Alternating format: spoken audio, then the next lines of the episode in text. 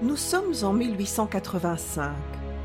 Léopold est devenu propriétaire de l'immense territoire africain du bassin du fleuve Congo, appelé désormais État libre du Congo. Sa colonie représente 76 fois la taille de la Belgique. Il constitue sur place un corps d'armée, la force publique, composé d'officiers belges volontaires, mais aussi de mercenaires étrangers avide de richesses et d'aventures. Léopold, derrière sa longue barbe qui blanchit, s'est endurci. Il était gris depuis la perte de son seul fils et considère comme un échec son impuissance à donner à la couronne un successeur en ligne directe. Les tensions politiques en Belgique le préoccupent il éprouve le besoin de trouver un moyen de laisser derrière lui l'image d'un roi qui a réussi. L'Afrique s'offre à lui comme la solution.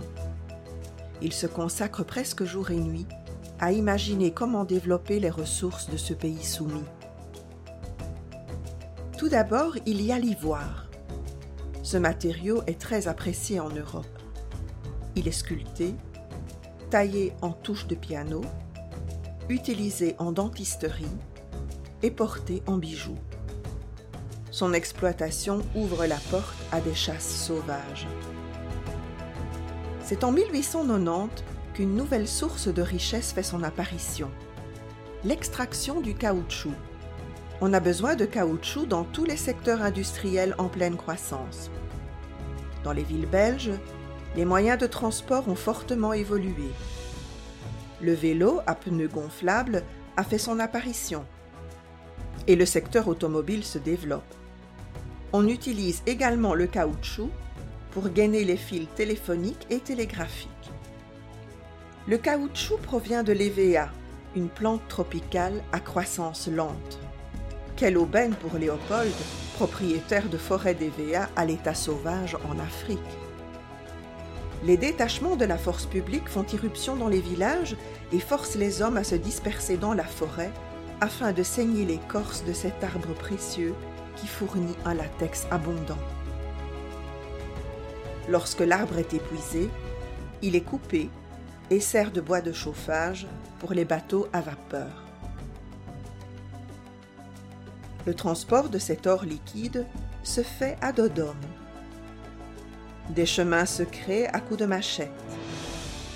Léopold fait construire des routes ainsi qu'une ligne ferroviaire de 400 km qui balafre le territoire depuis la côte vers l'intérieur des terres. Le prix du caoutchouc monte en flèche et Léopold s'enrichit. La famine et la maltraitance des populations locales entraînent la mort. Les fonctionnaires coloniaux français, allemands et portugais imitent malheureusement ce système d'exploitation forcée. Le taux de mortalité et les violences subies par les populations africaines finissent par s'ébruiter sur le continent européen sous forme de rapports dénonciateurs. Léopold devient la cible de ce mouvement de protestation. Il tente comme il peut de se racheter une réputation en soutenant des projets lucratifs dans l'État libre du Congo, mais c'est peine perdue. Sous la pression, il doit renoncer à sa précieuse possession. L'État indépendant du Congo devient le Congo belge. Jamais Léopold ne mettra les pieds sur le sol africain. Sous le titre de roi du Congo, il y aura exercé sa souveraineté absolue de 1884 à 1908.